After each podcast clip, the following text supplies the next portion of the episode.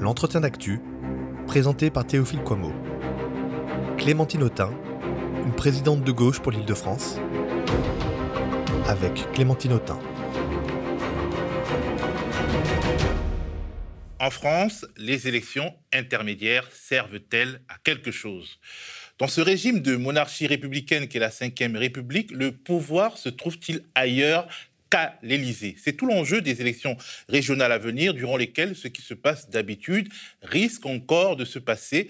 L'électorat âgé et aisé se déplace habituellement pour des scrutins de ce type, quand l'électorat jeune et ou précaire préfère passer son tour. Mon invité, Clémentine Autain, est la tête de liste de la France insoumise et du Parti communiste pour les futures régionales en Île-de-France. Elle a publié un livre manifeste dont le titre est très clair, pouvoir vivre en Île-de-France. Ensemble, nous parlerons de l'échéance à laquelle elle se prépare, de la politique qu'elle compte mener si elle était élue, mais aussi de manière plus générale du climat politique qui règne en France, alors que nous sortons doucement, on l'espère, d'une période de confinement, déconfinement, reconfinement, et que nous entrons doucement dans le temps politique particulier qui précède toujours les élections présidentielles. Bonjour Clémentine Autain. Bonjour.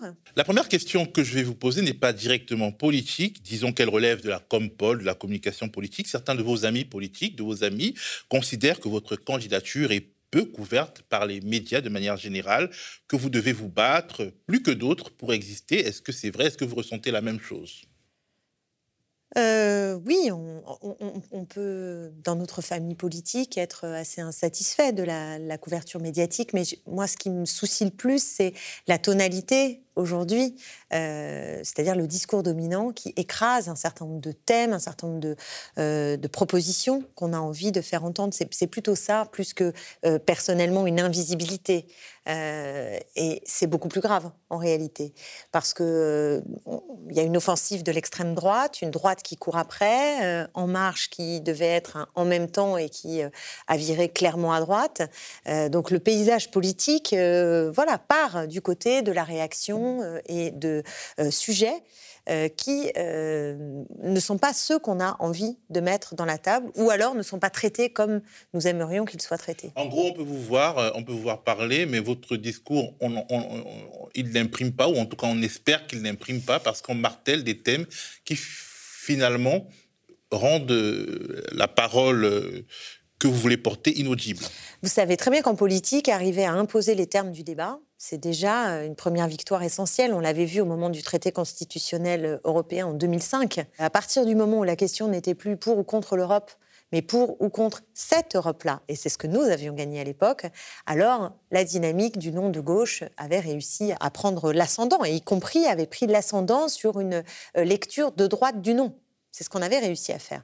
Voilà. Et aujourd'hui, dans, le moment difficile que nous traversons sur le plan politique général, il me semble que euh, nous avons besoin d'être très offensifs, euh, d'être très déterminés à ne pas tomber dans les pièges tendus par les adversaires, euh, mais à garder le cap de nos principes.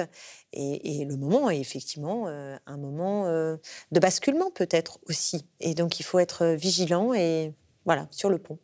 Là, on sort d'une période euh, finalement de désocialisation avec euh, les confinements. Ça fait euh, plus d'un an, un an et demi presque, que les Français ne se rencontrent plus, que donc la médiation médiatique prédomine sur les formes de socialisation politique mmh, qu'on a connues avec les Gilets jaunes et même le, mouvement de, de, lutte contre la contre-réforme des retraites. Est-ce que ça n'a pas joué contre vous, le fait que finalement on ne se rencontre plus et les thématiques portées par les médias mainstream en l'absence de mouvement social prospèrent Est-ce qu'il y a quelque chose comme ça que vous ressentez? On a, du mal à, savoir exactement, parce que, y compris euh, cette période de confinement fait que euh, on a un peu perdu la relation euh, qu'on pouvait avoir avec la la population. Moi, je vois euh, euh, dans la circonscription que je représente à l'Assemblée nationale, euh, habituellement, toutes les semaines, j'ai des discussions avec des Sevranais, des Villepintois, des Tremblésiens. là, évidemment, ces discussions sont moins récurrentes. on n'a pas de fêtes pour se rencontrer, de quartier, vous voyez ce que je veux dire, d'événements, etc.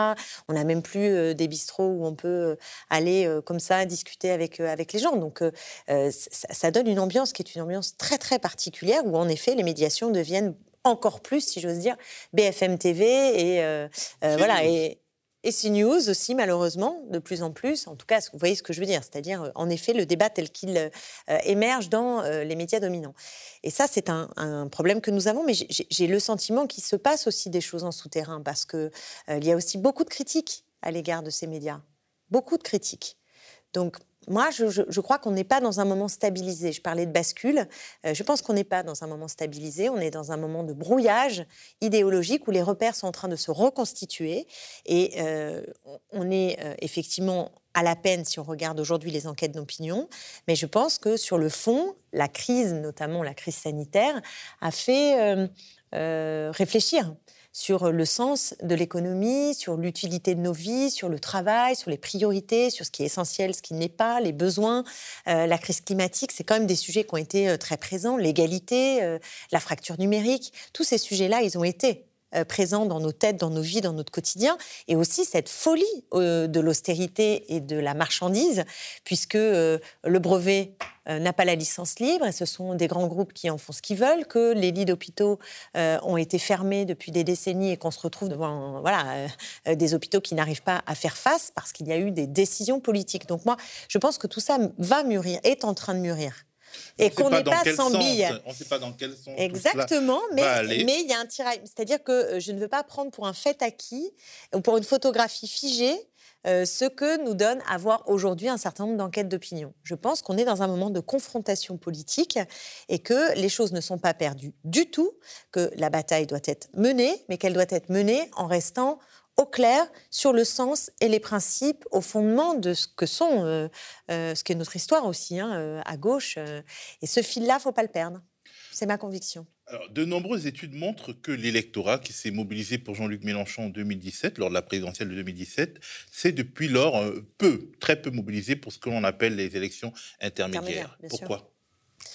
Euh, bon, c'est pas d'abord, c'est pas la même élection. À la présidentielle euh, en 2000. D'autres électorats se mobilisent, se sont mobilisés. Oui, mais parce qu'ils sont aussi, euh, pour une part, à gauche, pour prendre ce qui est le Parti socialiste entre les, les 6% de Benoît Hamon et ce qu'on a pu voir à des élections intermédiaires, c'est aussi lié à, à, des décennies de structuration du Parti socialiste sur le territoire, alors que la France insoumise est un mouvement beaucoup plus neuf, donc avec moins de, d'habitudes, de, de, relais tels qu'ils ont pu être. Vous voyez ce que je veux dire, construits dans le temps euh, en proximité. Donc euh, ça crée une différence. Par ailleurs, euh, la présidentielle dernière était un peu singulière. C'est-à-dire que Jean-Luc Mélenchon avait un socle qui était le socle fort, je dirais, du front de gauche, de la gauche radicale, et que, chemin faisant, avec le bilan catastrophique de François Hollande, il a aussi réussi à cristalliser une forme de vote utile à gauche, qu'on ne retrouve pas forcément aux élections intermédiaires, où il peut y avoir des sortants de gauche qui ne sont pas issus de la France insoumise. Donc il y, a, bon voilà, après, euh, euh, je pense que dans les précédentes élections intermédiaires, il, est arrivé que ce ne soient pas des moments euh, très favorables pour la France insoumise. Ce n'étaient pas forcément les moments où on était le plus en forme. Voilà, donc j'ai le sentiment qu'aujourd'hui, euh, les choses se présentent un peu différemment et que le profil général de notre famille politique euh, euh, peut donner envie de, dépasser des scores un peu attendus ou prévus. Certains disent qu'en gros, l'électorat de 2017 a éclaté en raison de contradictions sur des thématiques comme l'Europe, la laïcité, et que vous représentez pour certains une tendance, disons, qui est un peu gauchiste, que, qui ne se reconnaîtrait pas dans le populisme de gauche, ou, soit gauchiste, soit un peu trop lié à, au sociodémocrates, euh, les, les, critiques sont souvent contradictoires, mais globalement, que euh, l'agrégat euh, de, de courants politiques qui a fait le score de 2017 mm. a éclaté. Est-ce que vous estimez que c'est pour ça que ces dernières élections intermédiaires n'ont pas fonctionné pour la France insoumise? Ça, je ne sais pas, parce que ce que je vous expliquais sur la mécanique du mmh. vote utile. Euh, quand il y a un, mécanisme de vote utile, euh, par définition, vous, avez une, vous arrivez à agréger euh, une partie de l'électorat qui ne vous est pas totalement favorable, qui n'est pas complètement d'accord avec vos idées. Donc forcément que cette dynamique-là, elle agglomère au-delà du socle. Bon. Est-ce qu'aux élections intermédiaires, on arrive à faire plus que le socle? Pour l'instant, on n'a pas réussi, mais l'histoire n'est pas écrite pour toujours. Mais pourquoi on n'a pas réussi jusqu'à présent à dépasser ce socle, à enrôler ceux qui avaient euh, mis le bulletin Mélenchon en 2017 Pourquoi ils ne sont pas venus et pourquoi ils ne sont pas restés? Hmm. Euh, moi, moi j'ai le sentiment, mais je l'ai dit à plusieurs reprises, hein, que euh, euh, nous avions, après 2017, le besoin de consolider ce socle. Hein, et donc d'essayer d'agréger, de rassembler. Et le profil général, à mon sens, a parfois été plus fermé, n'a pas permis de tendre la main plus largement. Le profil général n'a pas permis de tendre la main. Je ne comprends pas. Bah, c'est-à-dire que je pense qu'à euh, des moments donnés, il aurait fallu être euh, plus ouvert et plus rassembleur. C'est vous donc qui n'avez pas été assez ouvert en gros la France insoumise. Moi, je l'ai déjà. Je ne sais pas pourquoi on parle de ça aujourd'hui, mais oui, c'est mon sentiment et je l'ai déjà d'ailleurs exprimé. Ok. On revient au régional. C'est clair comme ça. Je peux vous le redire si vous voulez, mais très clair maintenant. Voilà, voilà. Euh, revenons au régional. Comment comptez-vous Et aussi de réussir, et ce qui n'est pas forcément évident. Hein, c'est-à-dire quand vous parlez d'agrégat euh, euh, de toute façon, pour être une force à vocation majoritaire, il faut rassembler des identités et des sensibilités qui sont variées. Euh, c'est pas euh, monocolore avec tout le monde qui pense la même chose. Même quand vous dites des, qui se revendiqueraient plus du populisme, d'autres qui seraient plus euh, tournés vers la social-démocratie. Vous voyez ce que j'ai Bon, si vous voulez faire une majorité dans ce pays, il faut que différentes sensibilités puissent se sentir à l'aise et se reconnaître. Alors, en même temps, il faut de la cohérence. Et c'est cet équilibre qui euh, a été, euh, je crois, très bien tenu dans la présidentielle et qui a permis de faire ce score-là. Et au lendemain de la présidentielle, euh, eh bien, ça a été plus difficile de le, de le, de le faire perdurer, en fait. Hein. Donc voilà, c'est... Peut-être qu'il va revenir cet équilibre. Et c'est ce que je pense. Revenons au régional. Comment comptez-vous convaincre les électeurs de se déplacer et de se déplacer pour vous? En quoi une présidente de conseil régional peut changer la vie? Euh, en Ile-de-France en particulier, puisque c'est quand même la région euh, la, plus riche, c'est la région capitale, euh, et forte de son budget de 5 milliards d'euros, il faut se rendre compte, et de compétences très importantes que les, franciliennes et les franciliens et les gens en général souvent ne, connaissent pas, puisque le gros, ce sont les transports, les lycées, l'aménagement du territoire. c'est énorme en fait. Hein. C'est vraiment énorme. Et ça euh, conditionne votre quotidien. Il y a aussi toute l'activité économique euh, pour laquelle la région euh, est très engagée et a un pouvoir potentiel, non seulement direct, mais aussi d'influence. J'insiste sur ce pouvoir d'influence parce que pour moi, il est très hum, décisif en fait. Quand vous choisissez une majorité, donc une présidente, une présidence président ou présidente de région, vous choisissez aussi quelqu'un qui va donner son avis et cet avis comptera dans le rapport aux grandes entreprises qui sont implantées sur votre territoire, dans des plans d'aménagement dans lesquels la région donne une part, mais euh, il y a aussi l'État, il y a aussi les départements, les villes, parce que la région travaille beaucoup avec d'autres. Euh, en coopération avec des communes, avec, euh, avec l'État, avec des collectivités ou avec l'État. Et donc, c'est ce pouvoir d'influence, d'impulsion, ou au contraire pour stopper des choses, qui me semble tout à fait décisif et qui en fait euh, un lieu de pouvoir très important. Est-ce que vous pouvez nous donner un exemple d'action directe? Qu'une présidente de conseil régional peut mener et que Valérie Pécresse ne mène pas ou mène mal, et d'actions indirectes euh, qui relèvent de l'influence que vous mm. pourriez mener et que euh, Valérie Pécresse aujourd'hui ne mène pas ou mène mal. Alors direct, par exemple, c'est euh, les millions qui sont donnés aux grandes entreprises qui font des profits et, et, sans aucune contrepartie sociale et environnementale, Valérie Pécresse déverse de l'argent. Pas plus tard que la semaine dernière, Valérie Pécresse a décidé de donner un million d'euros à Renault, entreprise qui, en Ile-de-France, a décidé de se séparer de 2400 personnes. Je ne sais pas si vous voyez. Donc ça, c'est un pouvoir direct. Vous décidez que non, que l'argent public ira euh, à des entreprises petites, moyennes, euh, par exemple de l'économie sociale et solidaire, euh, des commerçants qui en ont besoin, c'est-à-dire des, des, activités socialement utiles.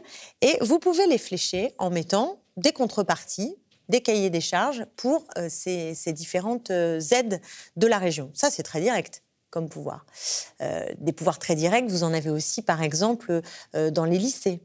Euh, c'est la région qui décide de rénover et de créer des lycées.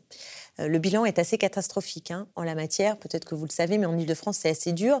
Pas plus tard que la semaine dernière encore, pour prendre des décisions récentes, il y a un lycée à Paris, dans le 18e arrondissement, qui, en fait, s'est effondré suite à une tempête. Ça s'appelle le lycée Rabelais. Euh, ça, c'était euh, il y a des mois et des mois. Et pendant tout ce temps, euh, du jour au lendemain, il n'y avait plus d'école. Et donc, on a dispatché les élèves aux quatre coins de l'île de France. Donc, quand vous n'anticipez pas, que vous ne répondez pas aux appels euh, en urgence pour rénover, il peut arriver des catastrophes de ce type. Et la semaine dernière, Valérie Pécresse a décidé qu'à partir de l'année prochaine, puisque le bâtiment euh, ne peut pas être reconstruit rapidement, eh bien, les élèves iront dans le 14e arrondissement pour faire leurs études l'année prochaine. Donc tout ça ne va pas et ce sont euh, beaucoup de situations aujourd'hui très difficiles pour les établissements scolaires et la région a cette compétence d'anticiper, de rénover, de moderniser ses établissements et d'en construire de nouveaux. Elle peut vous dire qu'elle n'en a pas les moyens. Bien sûr qu'elle a les moyens. Pourquoi n'en a-t-elle pas les moyens bah, Alors, en l'occurrence, puisqu'on parle des lycées, euh, on va dégager des moyens, puisque Valérie Pécresse a décidé de donner beaucoup d'argent à l'enseignement privé. Beaucoup. Que nous allons récupérer. Et ces sommes, au lieu euh, d'être investies pour rénover des établissements et des lycées privés, nous le mettrons prioritairement pour les établissements publics. C'est un moyen de récupérer de l'argent. Ça, c'est les moyens directs et les moyens indirects. Les moyens de négociation. Mhm. Oui, pouvoir d'influence. Je vais donner un exemple. Grand Puy. Euh, à Grand Puy, il y a une raffinerie. Euh, voilà, vous avez une raffinerie. Bon. Dans cette raffinerie, euh, vous avez des salariés hein, qui sont en grève, alors là moins, parce que la grève, c'est pas évident, face à Total en particulier, qui n'entend rien. Et Total a décidé de délocaliser l'activité de cette raffinerie, qui est la seule raffinerie en Ile-de-France. La seule. Mmh. Donc, quand Total prend cette décision, euh, c'est une folie parce qu'en fait, pour faire venir du pétrole euh, raffiné en Ile-de-France, ça veut dire qu'il va falloir faire venir des camions. Donc, d'un point de vue environnemental, c'est délirant puisqu'il n'y en a pas d'autres et qu'on ne va pas arrêter du jour au lendemain d'utiliser du pétrole raffiné. Tout cela se fait au nom des agrocarburants à l'autre bout du monde qui en fait détruisent des terres euh, pour d'autres. donc, c'est formidable de nous dire que tout ça est écologique, mais en réalité non. Hein. ça perd de l'emploi ici, c'est pas écologique sur territoire. Et à l'autre bout de la planète, euh, c'est euh, euh, du greenwashing, strictement rien d'autre. Eh bien, la présidente de la région, elle peut taper du poing sur la table. D'ailleurs, elle a donné une subvention de plus de 100 000 euros il n'y a pas très longtemps à, Total. Et typiquement, elle peut menacer Total. Elle a un rapport de force. Elle a une voix qui pèse. Total est aussi soucieux de son image. Si vous avez une présidente de la région qui vient sur place et qui dit c'est inadmissible, c'est inadmissible. D'ailleurs, vous avez laissé euh, mourir cette raffinerie, puisque vous savez, il y avait une pipeline qui était défectueuse. Et comme elle était défectueuse, elle aurait dû être remplacée. Ils ne l'ont pas remplacée. Et après, ils disent bah, regardez, ça marche plus, donc euh, autant fermer. En gros, je caricature, mais vous savez, quand vous voulez tuer votre chien, vous dites qu'il a la rage. C'est exactement ce qui s'est passé dans cette raffinerie. Et la présidente de région a laissé les mois passés, n'est pas venue en soutien aux salariés, n'a pas mené le rapport de force, ni vis-à-vis de Total concrètement avec des menaces, euh, ni euh, dans le débat public pour bah, mettre en cause l'image euh, de Total et son greenwashing. Ça, c'est typiquement le pouvoir d'influence. Alors, vous parlez d'un certain nombre de choses, notamment les cantines, les cantines scolaires, euh, la cantine gratuite pour euh, les plus défavorisés, du logement, de l'éducation. Et ce sont des thématiques finalement très populaires. Je me souviens que lors de la présidentielle de 2017, la question de la cantine gratuite avait eu un grand euh, retentissement euh, dans les banlieues défavorisées. Cette élection permet euh, justement sur des, thématiques très sociales de, porter une parole et de porter une action. Et on a l'impression que les, les, électeurs de ces classes populaires ne s'en rendent pas compte. Peut-être qu'il y a un problème dans la manière dont les politiques racontent ce pouvoir qu'est le Conseil régional. Bah, le conseil régional, il apparaît un peu loin. En général, on voit, on, se représente bien son maire. Euh, on voit les candidats à la présidentielle. Ça, ce sont deux échelons d'ailleurs qui mobilisent euh, les électeurs plus que d'autres élections. La région, c'est loin, ça paraît un peu loin. Ça paraît aussi un peu comme un tiroir-caisse. Les compétences ne sont pas très clairement identifiées.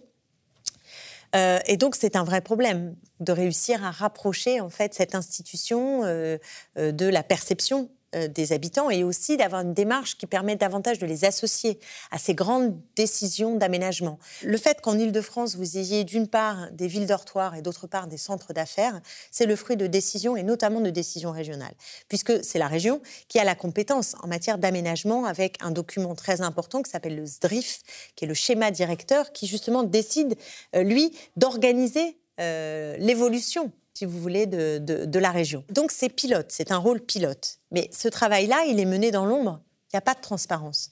Moi, ce que j'aimerais que nous arrivions à faire, c'est à associer les franciliennes et les franciliens à cette transformation nécessaire du modèle de développement pour sortir justement euh, de cette inégalité, euh, notamment Est-Ouest, pour aller vite, hein, même si évidemment euh, à l'Ouest, il y a aussi des poches de pauvreté. Hein. Et donc ce rééquilibrage territorial, il est nécessaire pour faire en sorte que partout en Ile-de-France, on ait à la fois du logement social, donc digne pour toutes et tous, des euh, emplois, des services publics, des commerces de proximité, des lieux culturels et sportifs, et que tout ça soit bien réparti sur l'ensemble du territoire.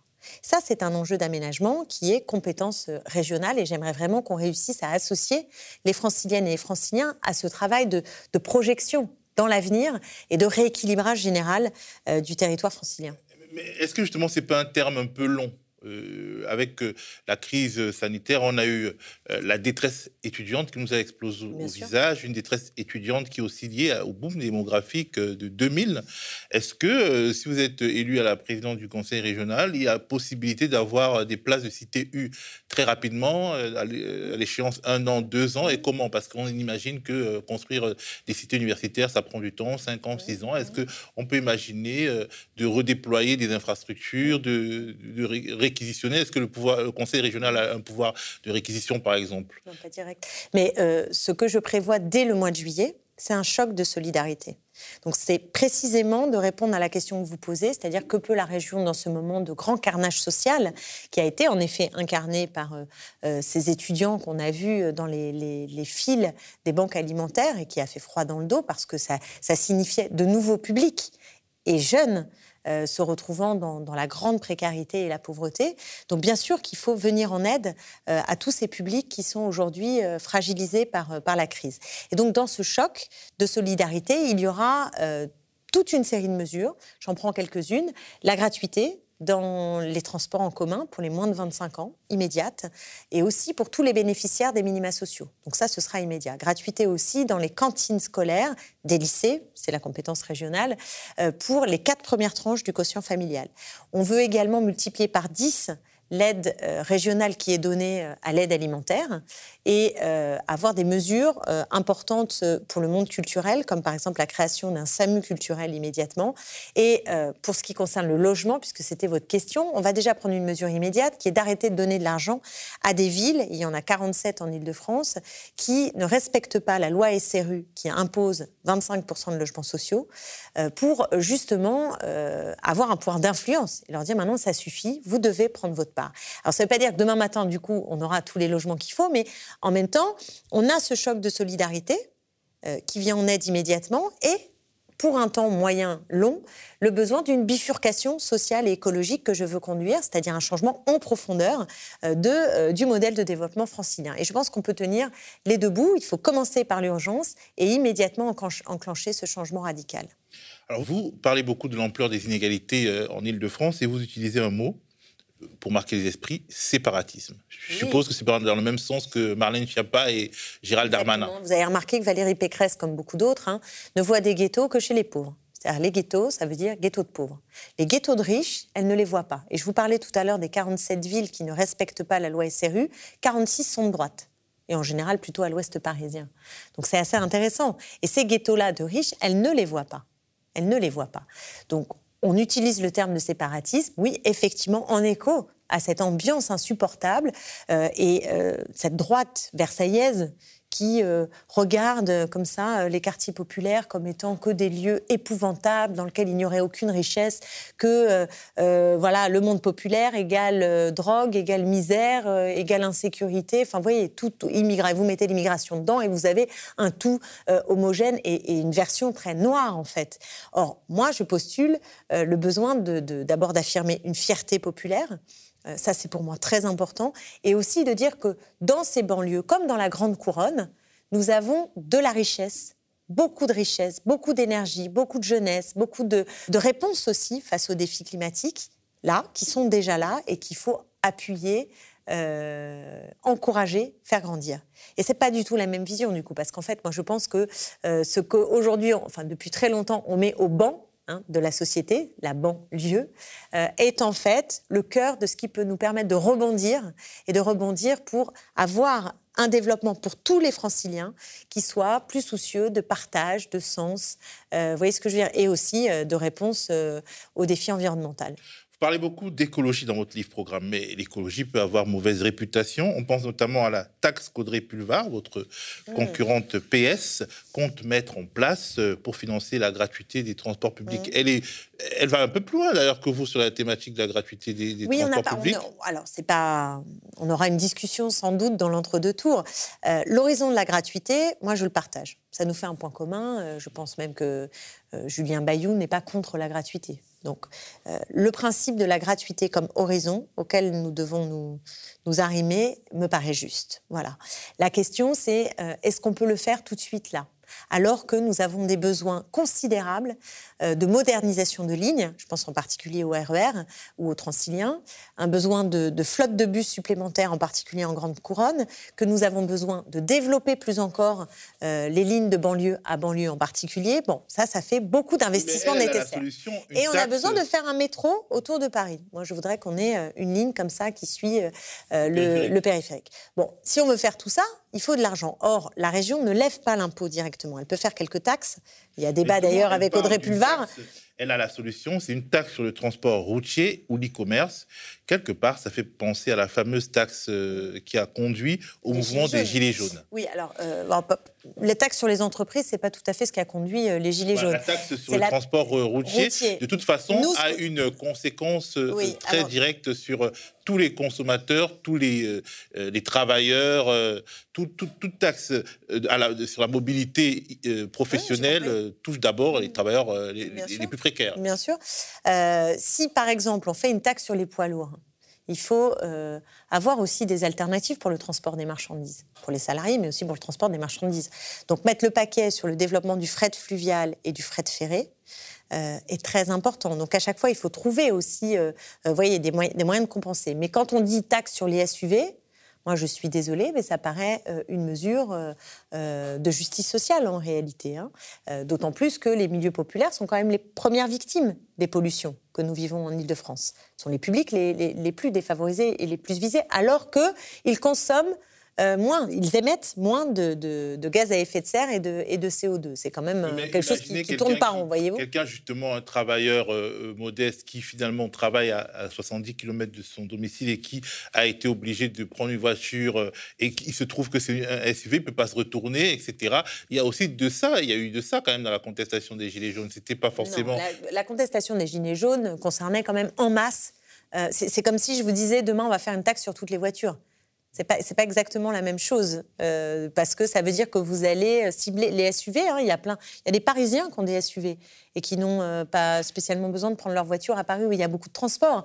Donc, ce qui avait été euh, vu, c'était que bah, les gilets jaunes, ce sont des gens qui sont contraints de prendre leur voiture pour aller travailler. Et là, on avait une taxe c'était eux les premiers taxés, sans aucune taxe imaginée pour des grands groupes hyper pollueurs. Donc il y a une notion de justice sociale de justice sociale. Si euh, vous faites avancer la gratuité, les milieux populaires vont en profiter. Par exemple, la gratuité dans les transports pour euh, ceux qui sont bénéficiaires des minima sociaux ou les jeunes, c'est le monde populaire qui va euh, en profiter. Et si vous faites des taxes qui sont ciblées et qui ne touchent pas le grand nombre de ceux qui sont contraints de prendre leur voiture pour travailler, je pense qu'on n'est pas du tout dans la logique des gilets jaunes. On verra. Alors, vous allez en campagne avec, euh, dans une atmosphère bien pourrie, avec notamment la présidente sortante, Valérie Pécresse, dont on parlait, qui vous cible en parlant d'antisémitisme au moment même où ce qu'on appelle le conflit israélo-palestinien, on l'appelle peut-être mal ainsi, rebondit. C'est quand même très grave, ça va très loin. Euh, est-ce que cette polémique aura un impact dans la campagne? Est-ce que vous avez l'impression que euh, ça peut vous diaboliser ou alors que ça montre quelque chose de, votre accusateur? D'abord, ça montre une certaine fébrilité parce que hum, les mots qu'elle utilise sont extrêmement forts et on sent qu'elle a, elle a peur. Elle a peur à raison parce que les seuls à pouvoir gagner face à Valérie Pécresse, face à elle, c'est nous, en fait. On est les seuls à pouvoir gagner, euh, notamment dans le cadre d'une quadrangulaire. Donc elle affiche une sérénité, mais en réalité, il y a de la fébrilité. Et au lieu d'assumer la confrontation sur le bilan, la confrontation sur bah, les projets politiques qu'elle a, que nous avons, elle détourne le débat au profit d'un gloubi-boulga euh, de termes, parce que, pardonnez-moi, euh, nous, accuser matin, midi et soir d'islamo-gauchisme, est un mot dont on n'a toujours pas compris ce qu'il voulait dire, indigéniste. Voilà, et maintenant, alors là, on a carrément explosé le plafond, puisqu'elle dit que certains, sur ma liste, comme sur celle de Julien Bayou, auraient basculé dans l'antisémitisme, ce qui est une accusation gravissime, euh, puisque d'abord, l'antisémitisme est interdit en France par la loi, et à raison, et qu'ensuite, pour ma part, et pour mes colistiers, c'est une bagarre, une bataille que nous menons constamment, y compris parfois au prix d'agressions euh, que j'ai vues de mes yeux vus, puisque je me suis retrouvée une fois dans une manifestation, celle pour Mireille Knoll, avec des groupuscules d'extrême droite, qui, euh, alors que nous étions là pour exprimer euh, notre combat contre l'antisémitisme, me regardaient dans les yeux en m'expliquant qu'ils allaient me tuer, moi et mes enfants. Donc, mais ça, ça n'a pas ému Valérie Pécresse. Donc moi, ce combat-là, je le mène et je n'accepte plus, je ne supporte plus cette espèce de pauvreté, de misère intellectuelle, de boue, en fait, dans lequel nous entraîne cette droite qui court après l'extrême droite. ma petite analyse de journaliste, c'est que c'est encore plus perfide, c'est-à-dire en, calquant sur, euh, sur ce qui se passe, la tragédie qui a lieu aujourd'hui euh, en Palestine, en, calquant des clivages français sur des clivages là-bas, en gros, les islamo-gauchistes soutiennent les, Palestiniens, et euh, on a vraiment l'impression qu'il y a une volonté d'importer vraiment mais de la pire euh, des manières, le conflit en, stigmatisant et en diabolisant encore les gens qu'on diabolise d'habitude en France. Mmh, bien sûr. là, si on arrive sur ce conflit-là, euh, on passe encore un, cap de, euh, de, débat qui ne va pas, mais je dirais que le problème là, précisément dans les termes qu'elle utilise, c'est ça vise à disqualifier sans débat. C'est ça que je trouve terrible. C'est-à-dire qu'aujourd'hui, vous avez l'espèce de mots fourre-tout qui ne veulent rien dire, qui effraient, et qui euh, disent ah bah voilà c'est hors champ alors là euh, là ça va pas du tout. Donc il faut à chaque fois en revenir à la raison à la rationalité à la réalité même je dirais des prises de position des uns et des autres. Et c'est pas évident euh, quand il y a ces sauts de boue qui sont en permanence déversés. Donc ça ça, c'est pas évident. Le conflit israélo-palestinien mal nommé si vous voulez mais en tout cas qu'on appelle comme ça là aussi je dirais qu'on a franchi une étape.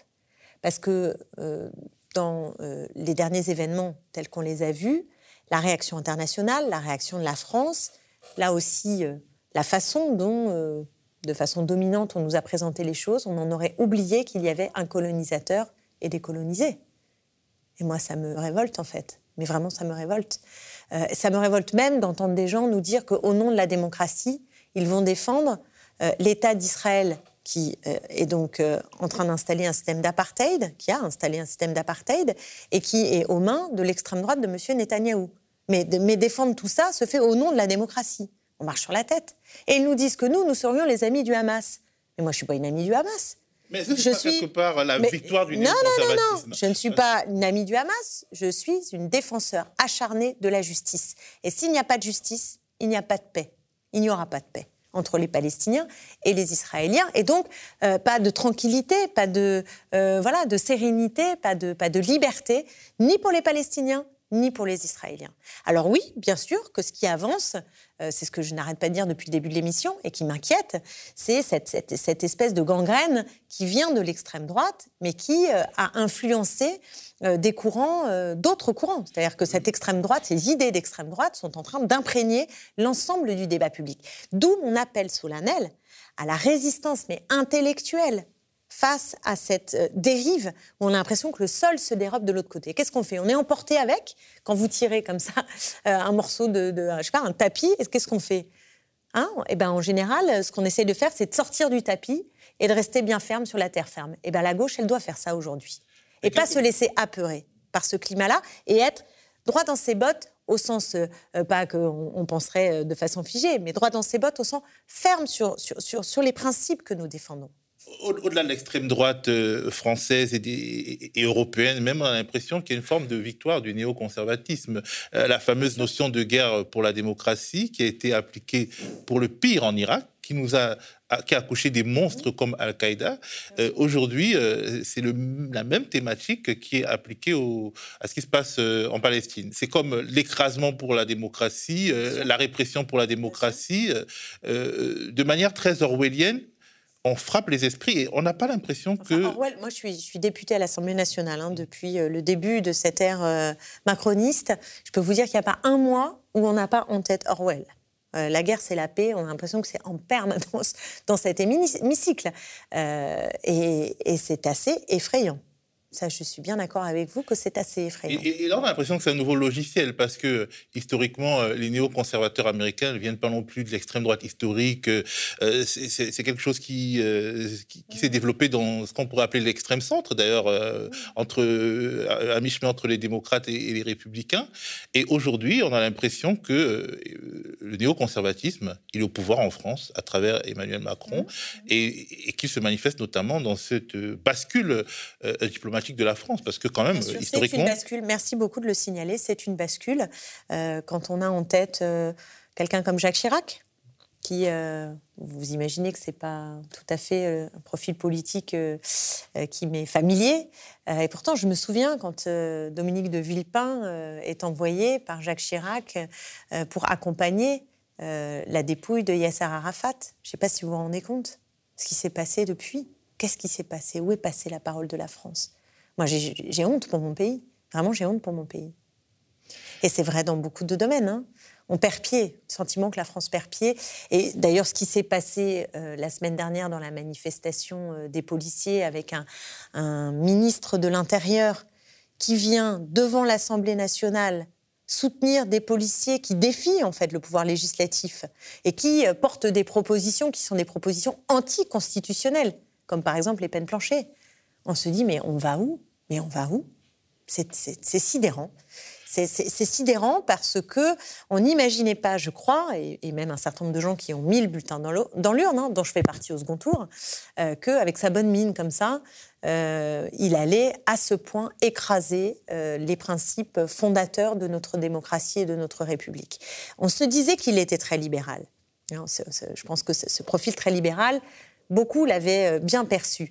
Mais on avait peut-être, je dis pas forcément moi, parce que ça fait longtemps que je le dis, que en fait le libéralisme économique, il s'accompagne toujours, et on le sait depuis Thatcher, d'une forme d'autoritarisme ça va ensemble, contrairement à ce qu'on nous raconte, d'histoires pour, pour, les, pour les enfants à dormir, hein, pour essayer de nous endormir. Euh, mais la réalité, c'est que à chaque fois, ça avance en fait avec ces deux mamelles-là, et on le voit à l'œuvre depuis quatre ans avec force. C'est-à-dire que euh, dans le même moment où il y a la loi travail qui détricote le code du travail, où on veut nous obliger à travailler plus longtemps euh, avec des retraites au rabais, dans le même moment, on pénalise les mouvements sociaux, on fait des lois euh, ignobles euh, contre euh, les immigrés, etc., etc. Bref, et ça va en fait, et ça va en fait ensemble.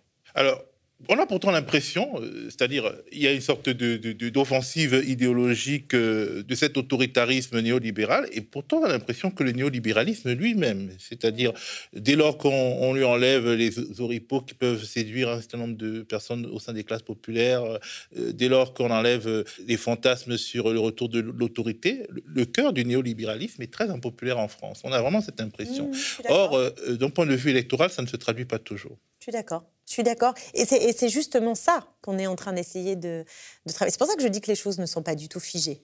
C'est-à-dire qu'on aurait tort de se dire, ça y est, c'est cuit euh, quand on est euh, du côté de l'émancipation humaine, de la justice, de la démocratie, de l'égalité, tout ça, de se dire, bon voilà, là, le climat, c'est terminé, le brun a pris le dessus, allez hop, on peut, aller se coucher, c'est fini, quoi.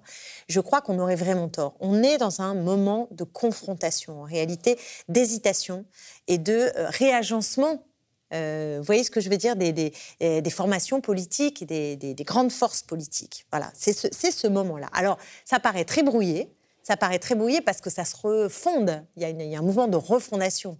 Euh, mais c'est le moment de tenir, vraiment, de tenir et d'être capable de, tisser du lien entre ce qu'on peut voir aussi dans les enquêtes d'opinion, qui va du côté d'une contestation des normes néolibérales, de l'austérité, ce que vous dites, hein, c'est-à-dire euh, finalement des coordonnées qui, vont dans notre sens et en même temps une traduction politique qui est plus incertaine. Donc c'est le moment d'être euh, offensif. Est-ce que justement la, comment dire euh, la personne qui sauve le, néolibéralisme et qui brouille les pistes, est-ce que ce n'est pas Marine Le Pen qui, contrairement à son père thatchérien Jean-Marie Le Pen, mime, singe la geste sociale? Est-ce que c'est pas ça le cœur du truc? C'est-à-dire une sorte de préoccupation sociale qui euh, se tournerait vers une sorte de une petite partie de du, de la France euh, des, pauvres des, personnes en difficulté. Est-ce que c'est pas Marine Le Pen qui euh, finalement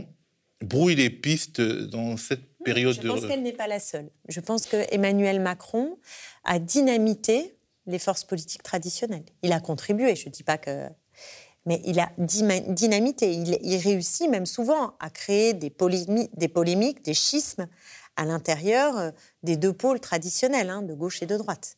Donc il y a bien sûr Marine Le Pen et le travail qui repose sur plusieurs décennies de volonté de conquérir notamment l'électorat euh, populaire, et euh, le travail d'Emmanuel Macron de dynamiter les familles politiques traditionnelles, et il y arrive pas trop mal et la détestation. Ce, qui est quand même, ce qui est quand même, ce qui nous place dans une situation euh, euh, assez inédite euh, de brouillage. Et dans ce contexte-là, contexte -là, il me semble qu'il y a une responsabilité pour nous, des forces de gauche, bien sûr, de résistance et, de, refondation euh, d'un projet euh, qui nous tire de là. Mais je pense aussi de, pas simplement ce qu'on appelle les élites, j'aime pas tellement ce mot-là, mais une responsabilité quand même euh, des, grands médias, des intellectuels. et quelque chose ne tourne pas complètement rond, je trouve, dans ce moment que nous traversons. Mais justement, on a l'impression que les grands médias, les, intellectuels médiatiques sont vraiment les porte-voix de cette dérive néolibérale et autoritaire. Peut-être que vous avez lu ou pas, je ne sais pas, ce livre qui, moi, m'a beaucoup marqué de Michael Foessel, qui s'appelle Récidive et qui est sur l'année 38, sur l'année 1938, et, qui fait écho à notre époque de façon assez euh, bouleversante, j'ai envie de dire terrifiante. Euh, non pas pour dire il va se passer la même chose, au contraire pour nous appeler à réfléchir et pour conjurer la répétition historique, mais en même temps, euh, il y a du Daladier dans Macron, c'est un peu ce qui ressort. Et ce Daladier, c'était quoi en 38 C'était un franc-maçon républicain. Euh, euh, dont on se, disait, bah, il va nous sortir de là. C'est quelqu'un qui, est mesuré. Voilà, c'est un homme mesuré qui va nous sortir de là. Et en été, il est arrivé au pouvoir, il a fait une cure d'austérité, il a maté les manifestants et les grèves ouvrières, euh, il a laissé filer l'antisémitisme partout. Et dans ce moment politique, on avait les médias qui eux aussi jouaient un rôle extrêmement trouble et le brin s'installait euh, progressivement euh, partout. Quoi. Donc ça, fait peur parce que, euh, parce que dans l'époque, là, en ce moment, il se joue quelque chose de, cette, de cet ordre-là. Donc il faut le conjurer. En tout cas, il ne faut pas faire semblant de ne pas voir. Que pensez-vous de la fameuse thématique de l'union de la gauche? On est à l'élection présidentielle, c'est demain, et on a l'impression que l'union de la gauche, en tout cas dans les, formes qu'on nous présente, c'est elle se construit euh, pas contre la droite ou contre l'extrême droite, mais contre Jean-Luc Mélenchon? On a vraiment l'impression que euh, il y a cette volonté euh, de, faire unité en affaiblissant un des pôles, le pôle le plus gros d'ailleurs. Mmh, mmh. Non, mais ce qui est important pour, pour, pour l'année prochaine, en préparation de 2022, c'est déjà de commencer par le, fond politique. Hein. parce que cette union de toute la gauche, pour qu'elle euh, soit dynamique et solide, il faut qu'elle ait euh, un contenu fédérateur suffisamment vaste. Bon, on voit qu'il y a quand même euh, des questions sur lesquelles ça va être difficile, autant à l'échelle régionale. moi, je suis engagée dans cette campagne et c'est la première étape et je voudrais bien qu'on la réussisse. On voit bien que en Ile-de-France, par exemple, avec Julien Bayou et Audrey Pulvar, sur une élection régionale, on va réussir à s'entendre sur le fond des sujets.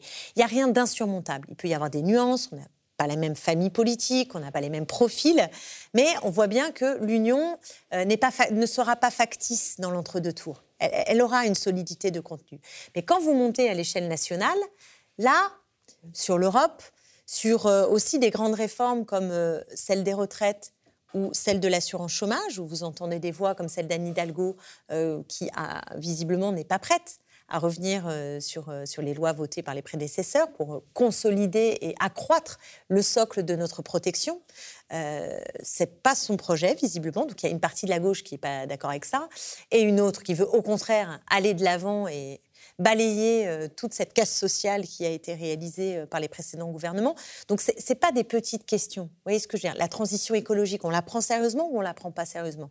Qui ne la prend pas sérieusement? Il reste.